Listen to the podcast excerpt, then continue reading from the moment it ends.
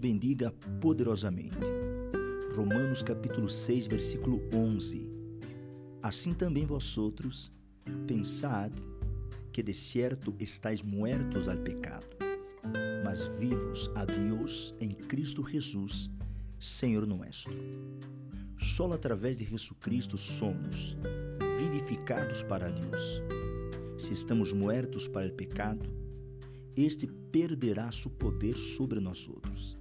Se estamos vivos para Deus, responderemos com fé e obediência a sua palavra e a seu espírito.